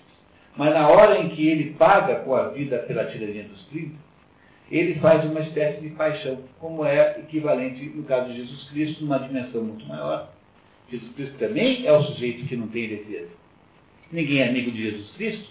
Os judeus não querem, os, os, os romanos são diferentes. Quem é que é amigo de Jesus Cristo? Aqueles doze patetas chamados apóstolos, que ainda eram doze patetas nessa época. Ele não tem nenhum amigo, ele não tem nenhum poder de retaliação, ele não é de uma família rica, não de uma família poderosa. Pois, o, se a morte de Jesus Cristo significa a fundação do cristianismo, a morte de Sócrates significa a fundação da filosofia. Porque, passados 2.399 anos, Todo sujeito que se pergunta por que é que ele tem o direito de fazer a pergunta que quiser para o mundo e que tem, que tem o direito de pensar o que bem entender no mundo, deveria lembrar de Sócrates automaticamente, porque se Sócrates tivesse deixado engolir pelo sistema, não é? Quando eu era menino, tinha lá no colégio onde estudava, no colégio paranaense, um outro colega que dizia assim, ah, esse negócio de que Jesus Cristo é Deus é uma besteira. Veja, se Jesus Cristo fosse Deus de verdade, ele descia da cruz e enchia todo mundo de bolacha. Bom, se Jesus Cristo tivesse feito isso, não haveria cristianismo. Não teria funcionado. Pois só funcionaria se houvesse de fato o sacrifício. Pois a mesma coisa acontece com Sócrates. Se Sócrates não tivesse cedido ao tribunal e tivesse se, por exemplo, tivesse se uh, uh, afirmado ao tribunal que ele não faria mais aquilo que tinha feito até então, que ele iria ou exilar-se em algum lugar muito longe, com a Mantineia, iria, iria sair do circuito, seguramente ninguém teria sacrificado aquela pessoa especial, porque afinal era uma vítima muito, muito, muita, muita covardia fazer o que fizeram com Soares. Mas ele sabia que a manutenção da sua opinião, ou seja, a ter fidelidade à sua própria consciência, iria compensar o sacrifício da sua própria vida. E é por isso que a morte de Sócrates, essa que vocês viram aqui descrita com detalhes hoje, é o ato fundador da própria filosofia. É um dos atos mais importantes da história da humanidade. Platão queria nos dizer isso? Tá, mas ele queria, sobretudo, nos contar sobre a teoria das ideias, das formas. Nos contou muitíssimo bem. Não há nenhum outro diálogo platônico em que ele tenha ido tão a fundo na descrição da teoria das formas como esse aqui. Portanto, é a referência mais rica de todas. Eu sugiro muitíssimo que vocês leiam essa obra inteira, porque a, a, a, o resumo que é feito aqui não consegue, obviamente, dar a dimensão verdadeira do conteúdo que há aí.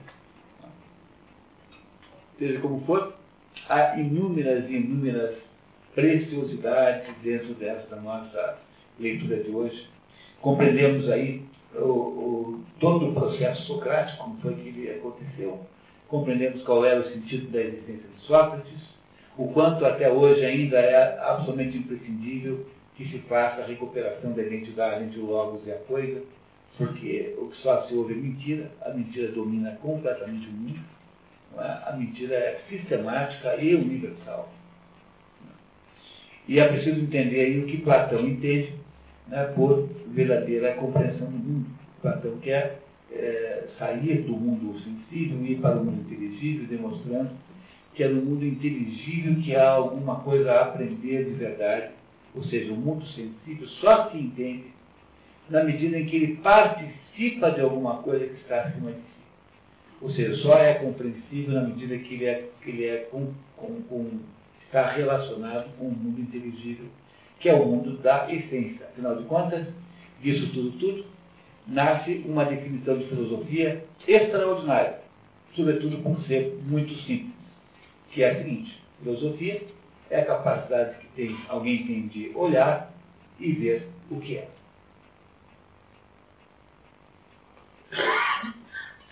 Não precisa de nenhuma outra definição de filosofia.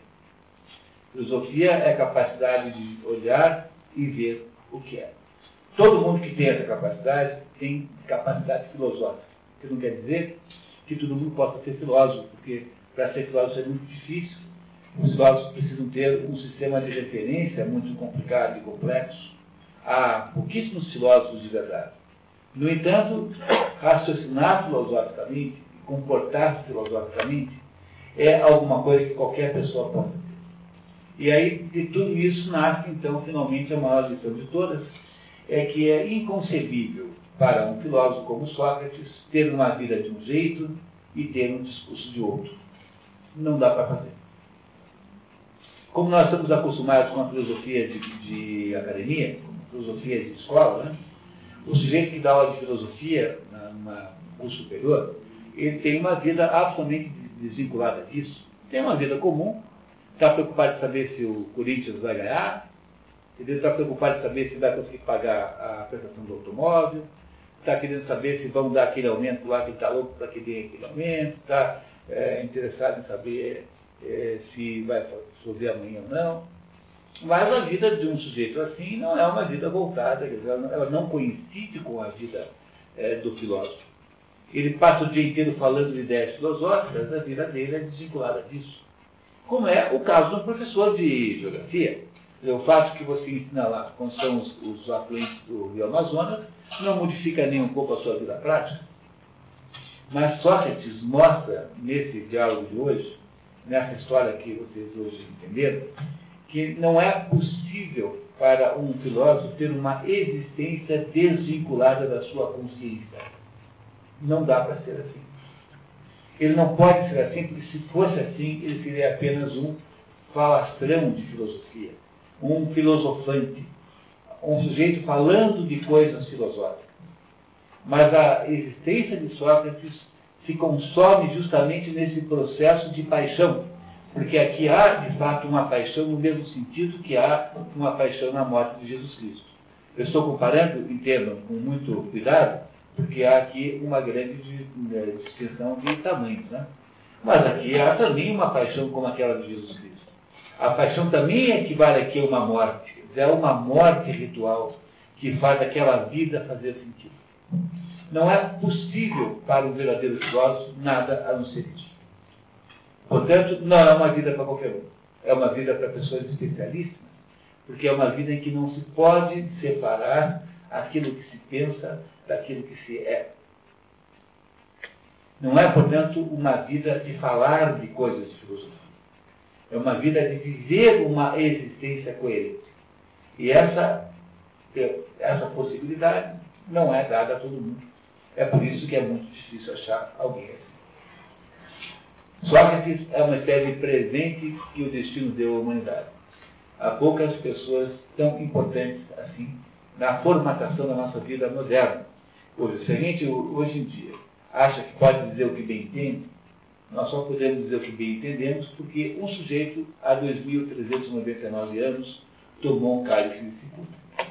Do jeito que vocês é, observaram aí na narração maravilhosa de Platão. Se depender da minha opinião, vocês deviam ler todos os livros de Platão. É claro que eu sei que esse é um projeto um pouco complicado, né? Mas, seja como for, aí é o que está, o que há de melhor é, dentro da, dessa criação humana chamada filosofia.